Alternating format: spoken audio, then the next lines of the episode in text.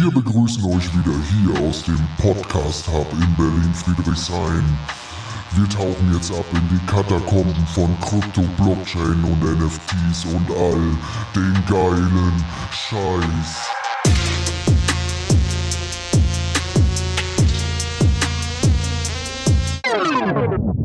Das ist Berlin, verstehst du? Hey, grüßt euch zusammen. Heute nochmal allein. Robintro kommt das nächste Mal mit dazu. Ähm, und diese Woche, diese Woche war Papa shoppen. Und Papa hat Coins gekauft. Und das nicht zu wenig. Ich habe nämlich einen Coin gekauft, der ist nicht mal in den Top 100. Der ist nämlich auf Platz 118. Und die große Frage, die ihr euch wahrscheinlich stellt, ist, ja, warum? Und das werde ich euch in dieser Folge erklären. Trommelwirbel, es ist Silo. Und Silo ist im Moment noch eine Layer 1 Blockchain. Und zwar eine, die EVM compatible ist. EVM bedeutet, ähm, dass ihr diese relativ einfach mit äh, Metamask oder Trust Wallet äh, nutzen könnt. Also relativ einfaches Onboarding. Ähm, und das erste Mal, als ich prinzipiell von Silo gehört habe, war im letzten Bullrun. Nämlich als mein äh, guter Kumpel Kirill zu mir eines Tages kam und erzählte, dass er nun Silo gekauft hat und mega bullish auf dieses Projekt ist. Und man muss an der Stelle auch ganz einfach sagen, dass der letzte Bullrun ähm, quasi geprägt war von, von Explosionen rund um Layer One Protokolle. Ähm, Ethereum lief gut, aber es gab natürlich auch noch Protokolle wie Solana, Phantom oder ähm, damals noch eGold, heute heißt es Metaverse X, die unwahrscheinlich gut gelaufen sind und prinzipiell alles abgeräumt haben und alles outperformt haben, was es gab. Also mehrere tausend Prozent, wenn nicht gar 15.000 Prozent. Ähm, und das waren prinzipiell, also neben diesem ganzen Metaverse-Zeug äh, äh, rund um äh, Sandbox und Co., prinzipiell die Gewinner des letzten Bullruns. Kann man durchaus so sagen. Ähm, doch nun mal zurück zu Silo. Silo hat im Moment im Preis von äh, 49 Cent eine Marktkapitalisierung von 250 Millionen und es sind schon über 50 Prozent, nämlich genau genommen 50,84 Prozent im Umlauf. Ähm, sprich, wir haben äh, ein Gesamtumlaufangebot von einer Milliarde Coins. Wenn man das äh, verwässert betrachtet, ist es eine halbe Milliarde, also circa 500 Millionen.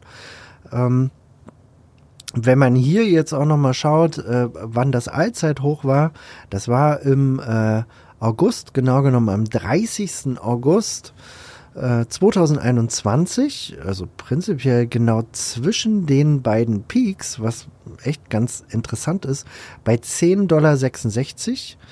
Und das Allzeittief, ähm, das ist gar nicht so lange her, das lag nämlich bei 37 Cent, das ist zwei Monate her, war am 10. Juni diesen Jahres.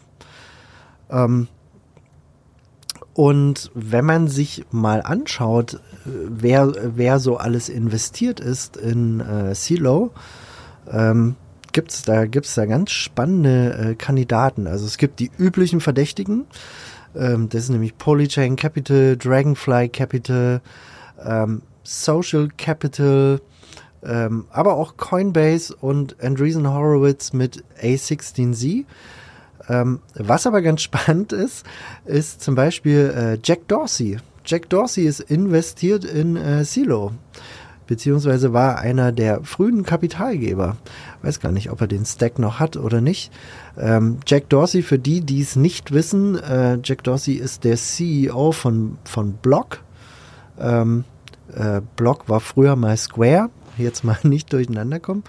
Ähm, und Jack Dorsey war natürlich der Gründer von Twitter.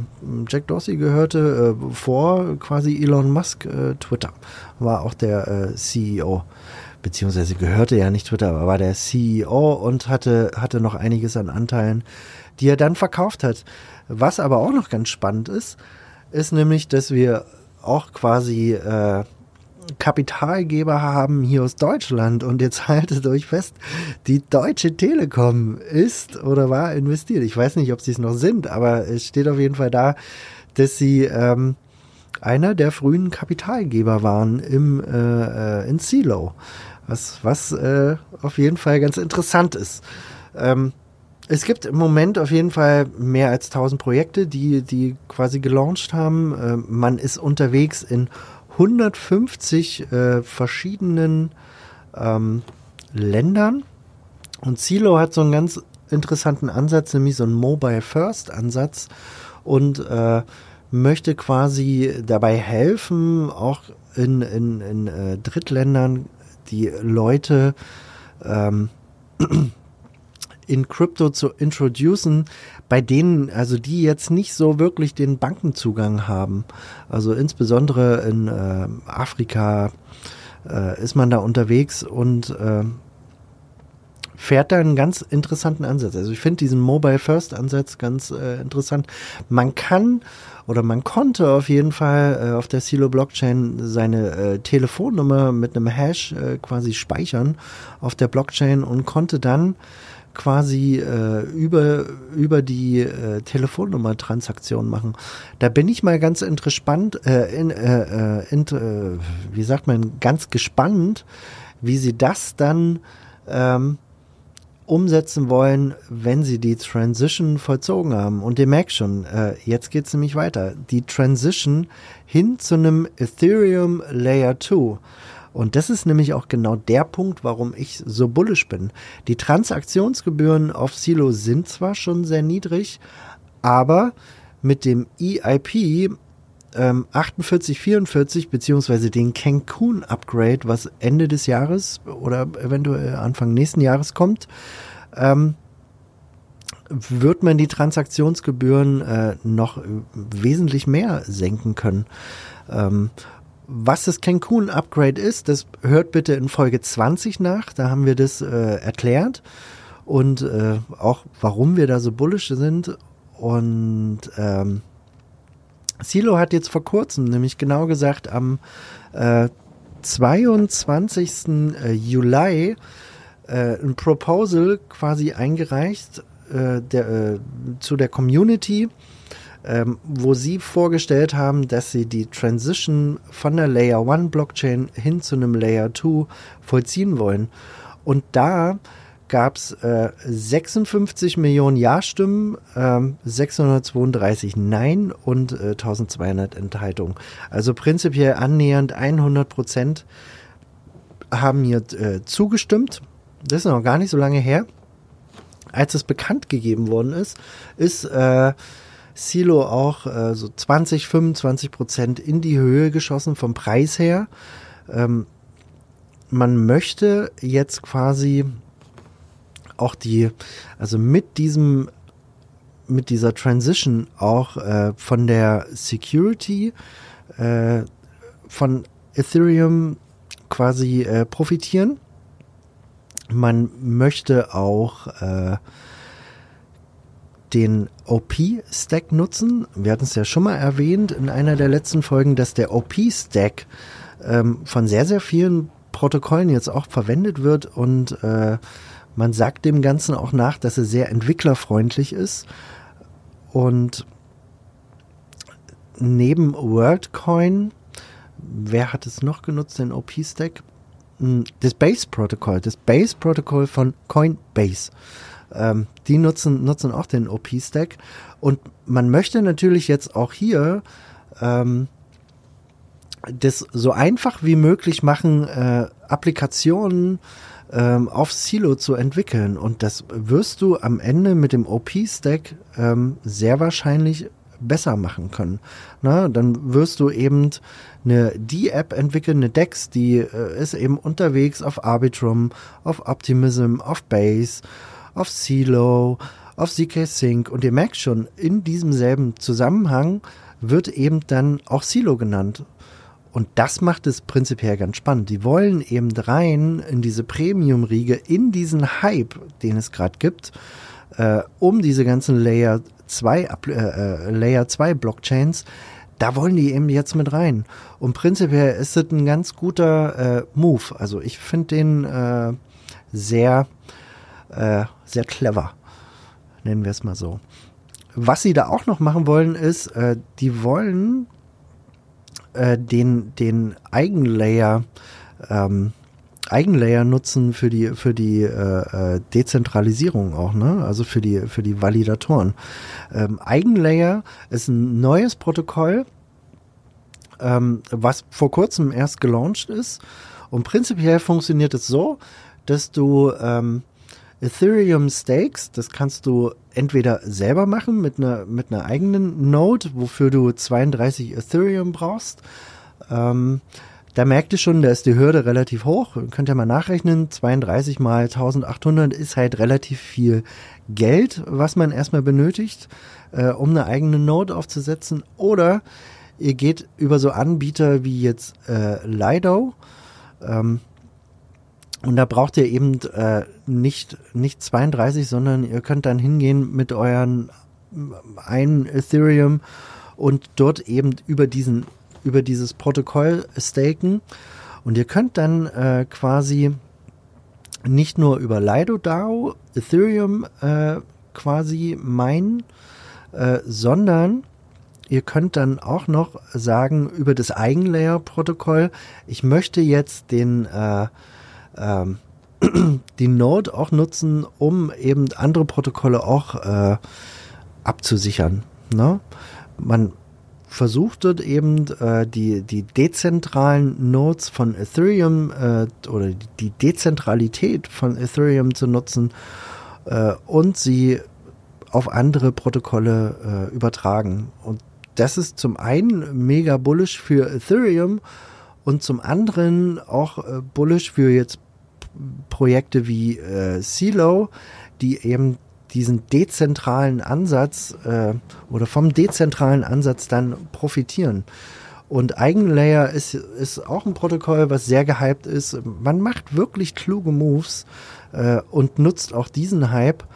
Ähm, schlussendlich muss man sehen, ähm, wie weit, wie weit Silo da vordringen kann. Ähm, für mich ist so eine Investition ist immer ein Chance-Risikoprofil und die Chance überwiegt dem Risiko. Auf jeden Fall. Ähm, wenn wir mal so Protokolle anschauen wie Arbitrum, die im Moment eine Bewertung von 1,5 Milliarden haben und äh, Optimism, die auch schon über eine Milliarde sind, ähm, erscheint mir Silo mit 250 Millionen als sehr, sehr attraktiv von der Bewertung. Und wenn wir halt das EIP 4844 bzw. Cancun Upgrade Ende des Jahres haben, könnte es eben zu einer Explosion kommen in diesen Layer 2 Protokollen. Und äh, Silo ist da immer noch sehr, sehr im Hintergrund. Liegt natürlich auch daran, dass die, äh, dass die Tr äh, Transition noch nicht verzogen ist. Und äh, da wird es immer wieder äh, Updates geben. Und wenn diese Transition passiert, äh, wird Silo auch äh, auf jeden Fall Momentum haben. Es wird auch äh, dort einen, echten Run geben, denke ich, auf Silo, was auch ganz spannend ist, dass zum Beispiel Silo auch mit, mit Google Cloud gepartnert ist, äh, Google Cloud eine Node betreibt äh, und die äh, Security des Netzwerks äh, damit stärkt. Also man hat wirklich schon äh, starke Kooperationen hier im Hintergrund. Ähm, es sind auch gute Gründer. Ähm, es ist auch ein deutscher Gründer dabei, der auch auf einer deutschen Uni war und dann auch auf einer ähm, äh, auf dem MIT auch. Ähm, also ist ein starkes Team. Äh, Silo auch mit einem starken Netzwerk. Also der Gründer war zum Beispiel auch bei McKinsey ähm, der großen Unternehmensberatung. Äh, Finde ich persönlich ganz spannend, macht für mich das äh, Projekt als solches äh, sehr, sehr attraktiv. Äh, mit einer äh, noch attraktiveren Bewertung, wie gesagt, gerade bei äh, ungefähr 50 Cent. Äh, der Preis ist ja nicht so nicht so entscheidend, sondern eher die Marktkapital, äh, Marktkapitalisierung ist der Preis. Die liegt im Moment bei 250 Millionen. Ähm, das ist nur ein Bruchteil von dem, wo jetzt Arbitrum oder Optimism ist. Und das macht es für mich insgesamt im Moment äh, zu einer guten Investition. Ähm, hört wie immer den Disclaimer in Folge 00. Und das soll es auch schon wieder gewesen sein äh, für heute. Folgt uns auf Twitter 030-dezentral, hinterlasst uns eine Bewertung und schreibt uns ruhig auf Twitter, was ihr so äh, von Silo haltet und äh, wo ihr den Hype um die Layer 2 Protokolle so seht. Ähm, ja, und ja, was gibt's noch zu sagen? Na, nichts anderes als, na, die nächste Folge wird der Hammer.